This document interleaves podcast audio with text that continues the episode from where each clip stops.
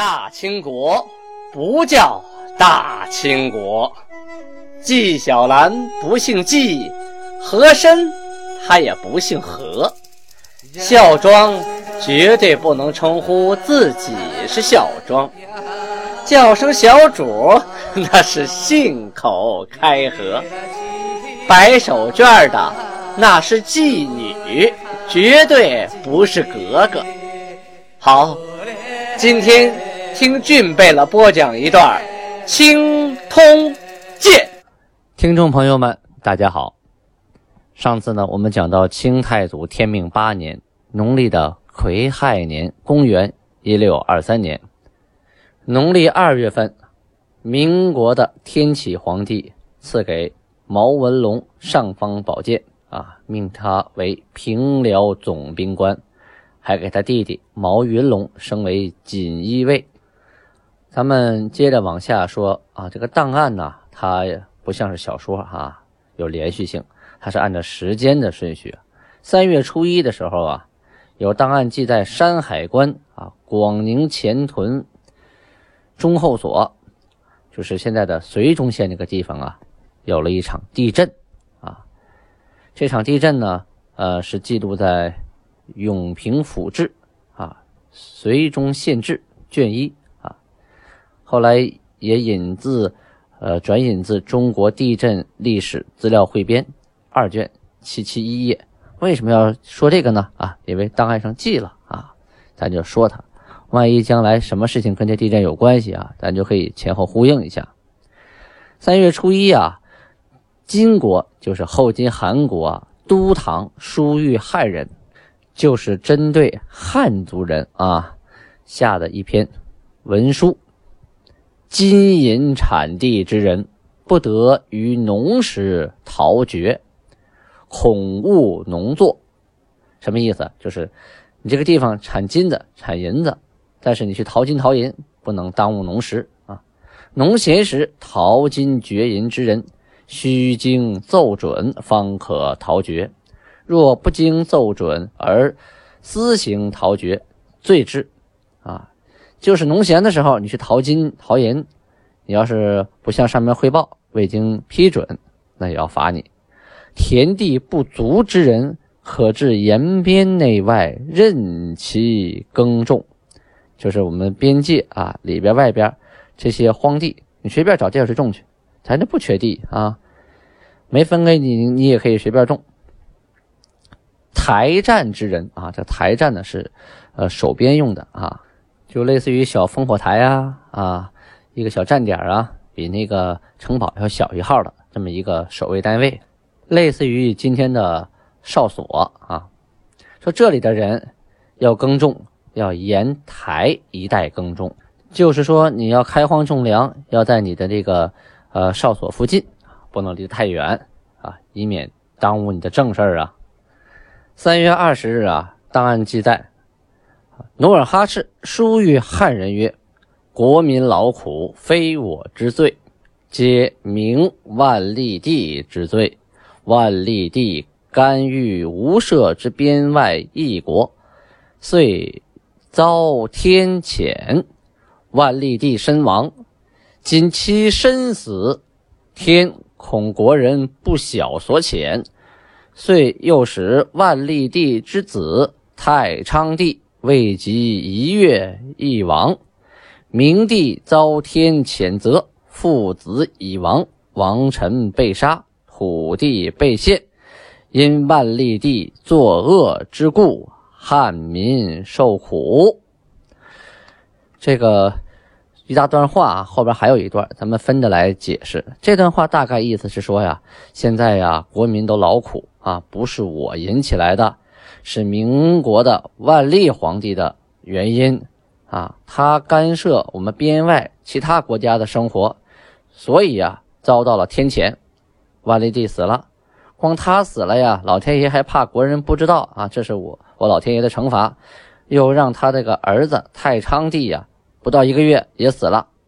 这明朝皇帝遭天谴，父子啊都死亡，王臣又被杀，土地又沦陷。他都是万历帝啊作恶之故，所以汉民受苦。这属于一种政治宣传啊。呃，有一定原因，但肯定不是天谴啊。后边他又说：“天以我为事，以明帝之辽东地方授予，既至天授之地。”既令辽东周围汉人庐舍均与诸身合居，粮则同食，田则分耕。我诸身地方之庐舍田粮，亦皆给夷迁之汉人。这段话的意思是说呀，老天爷呀，帮着我啊，给我指点了方向，啊，把明朝辽东的地方授给了我，这是天授之地呀。我就命令辽东周围的汉人啊，你们要跟我带来的诸身一块同住，粮食同吃，有地同耕。我诸身地方啊，诸身就是女真啊，我诸身地方的卢舍田粮也分给你们迁移过去的汉人，你们也是一块住一块吃，大家都是一个国家的嘛。确实呢，辽东地区啊，随着战争的形势的发展和变化啊，努尔哈赤进行了很多次的。移民和迁徙，首先呢，他的部队从啊新宾那边迁出来，那新兵呢就空了很大一块，包括抚顺呐，原来他建州女真的地盘啊，就很多地方土地就荒芜了。他后来又派去很多啊汉人和各个旗分别的去耕种驻守，啊，到了这个辽东地区呢，女真人过来了，不能没有地种啊，就跟本地的汉人就同时种地啊，一块住一块吃。所以啊，他就提出这些言论。努尔哈赤啊，之所以这么说呢，目的就是告诉老百姓啊，我是顺应天道啊，这是我是有道理的，做这些事情是老天爷保佑我，是老天爷让我这么做的，这是天理，所以大家应该顺从，否则就是违天呐啊，就是逆天而行。同时，他也给后边这段话做了个铺垫。于此国以民苦之年，未与诸身合居之人，尔等何以乘间卖粮？这意思是说呀，现在呀，国家动荡不安，老百姓啊，民不聊生啊，又是饥荒啊，又是旱灾的，又是战争啊，有些没跟诸身合居在一处的汉人，你们怎么能趁这个空啊卖粮食呢？这不等于趁火打劫吗？住有粮之妇人，将所受之粮献寒，并少许付价。若不送来，被人首告，则尽没其粮，且诛杀其身。意思是说呀，如果你们谁啊手里有余粮，很富裕，把你的粮献给韩，就献给我，我会少许付你们一些钱。你若不送来，被人举报啊，首告就告一次，一经发现，立刻没收你的粮，并砍你脑袋。整个这段话的意思啊，就是想表达呀，诸身汉人是一家啊，我们是一家人，所以呢，所有的粮食是大家的，是国有的。你私自卖粮，抬高粮价啊，封自己腰包，你不考虑考虑，还有很多人吃不上饭吗？所以啊，你把粮交到韩这。啊，交到我这儿来，我统一分配，国家统一分配，这样的话能让更多人都吃上粮啊。同时啊，这段话也反映了在当时那个时期，由于战乱和连年的饥荒啊，粮食多么多么的珍贵，所以努尔哈赤才会下这样的啊命令。农历四月一日，档案记载，努尔哈赤下了一个军令，每牛录遣甲兵百人，这一个牛录啊要派。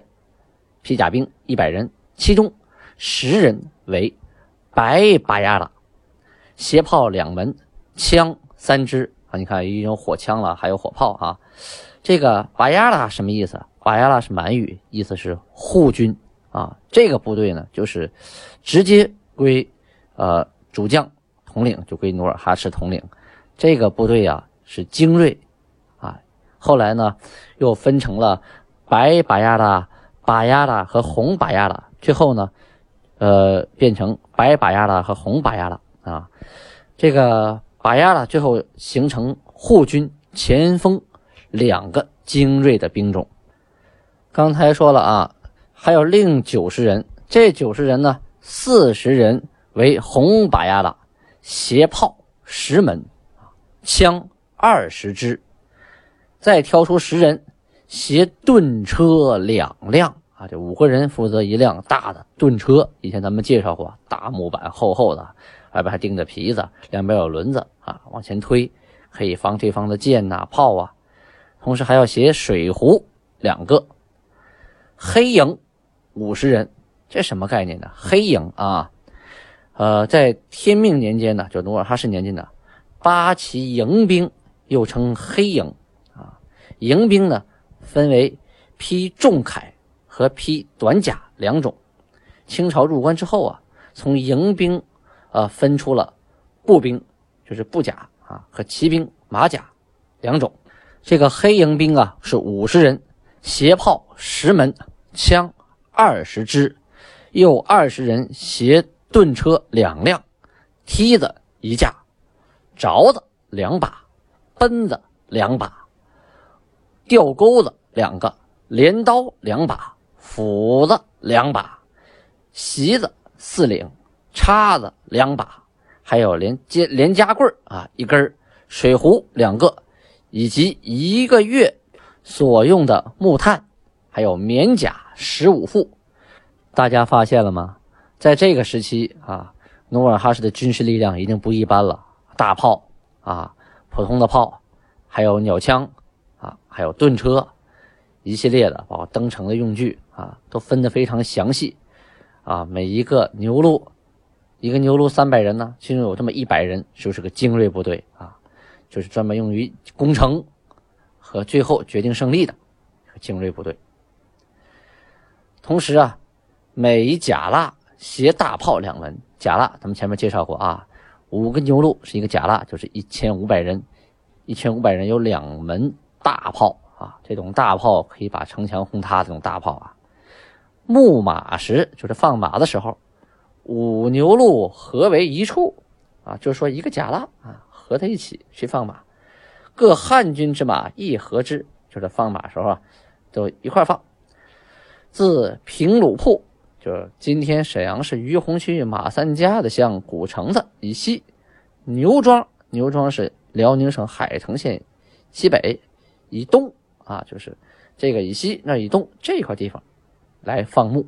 每个牛录啊，派出一个代表为首领啊，每个牛录呢拴马。两匹，备御各拴马一批，游击参将各拴马两匹，副将各拴马三匹，总兵官各拴马四匹，一等总兵官各拴马五匹。这什么意思啊？开始说每一牛录拴马，这档案上写的。其实其实的意思是说，每个牛录长官就是指左领啊，就这个官儿，他呀打仗的时候两匹马，就是他拥有两匹马。备御呢啊，各拥有一匹马。游击啊，参将啊，两匹马；副将三匹马；总兵官，四匹；一等总兵官五匹马。这什么概念？打仗他有马选的。这个马今天不舒服呢，啊，赶紧马生病了啊，你得换一匹好用的马。这马今天打累了，换一匹马再打。就是说，在那个年代啊，马呀是战争的主要的一个工具啊，离开马不行。所以呢，这官职越高啊，他所配备的马匹就越多，就相当于现在给你配车啊。你一个军区的司令员，你不可能只有一辆车啊！那突然这辆车坏了，那你还出不去门了呢，是吧？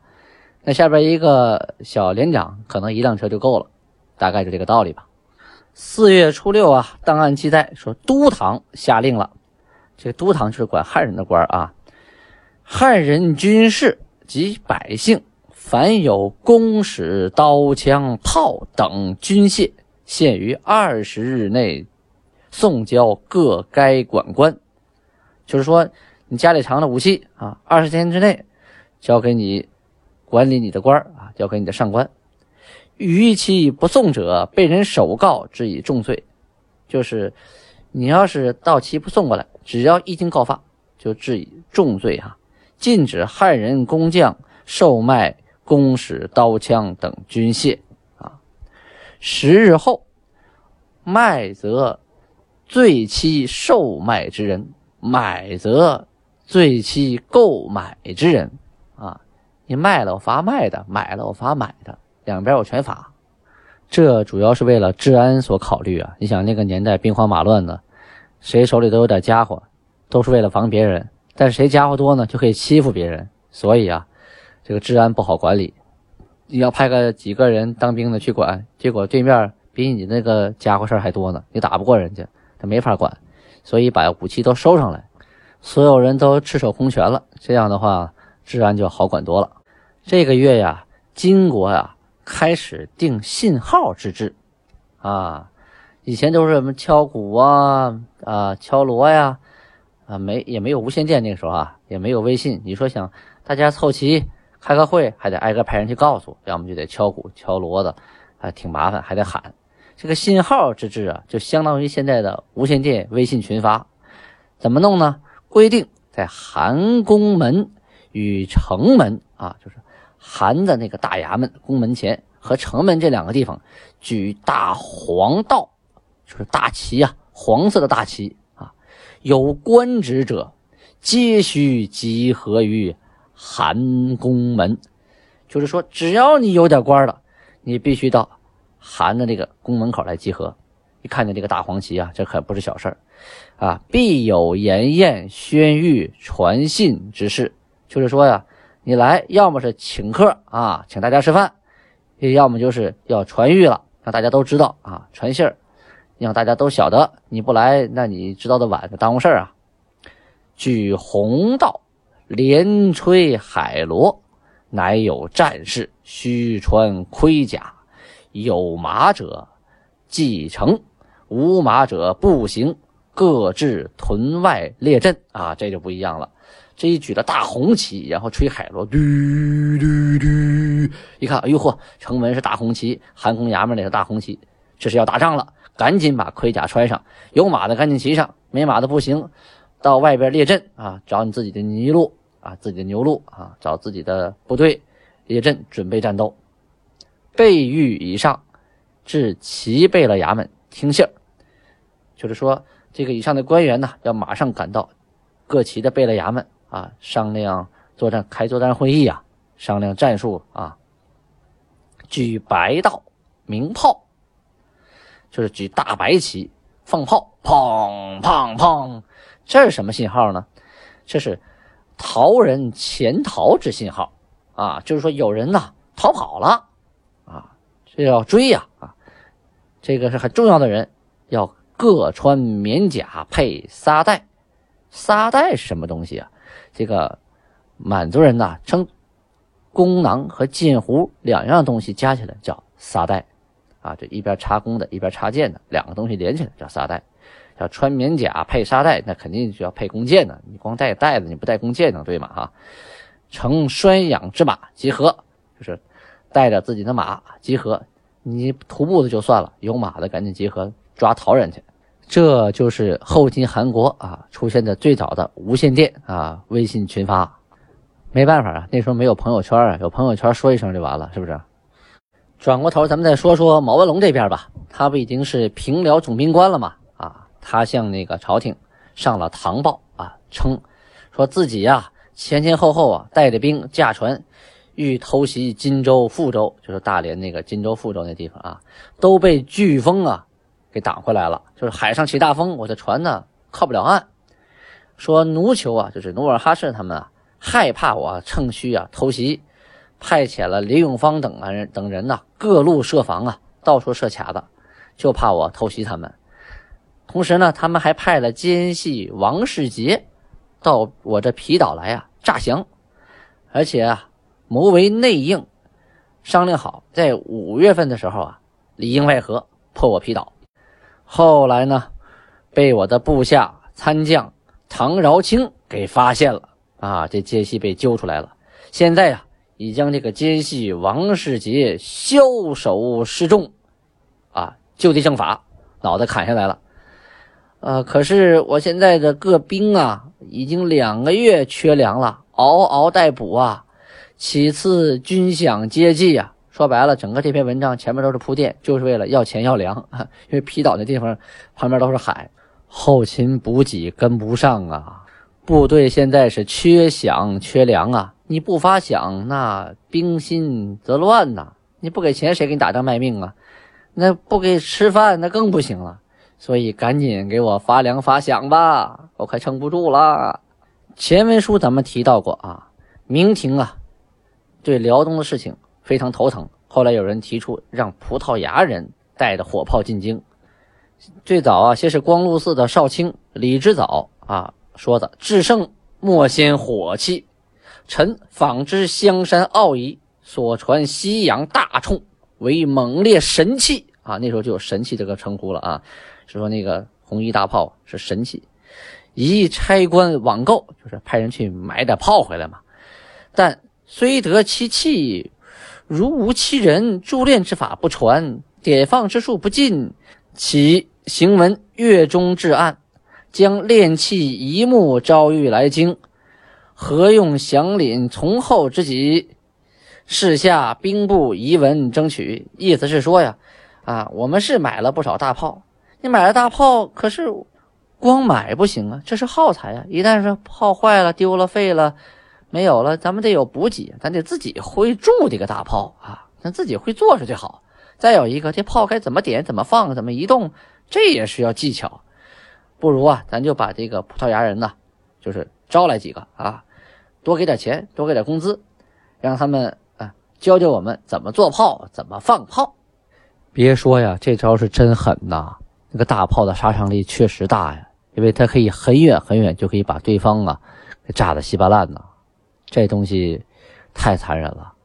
打仗啊，新兵怕炮，老兵怕枪嘛啊。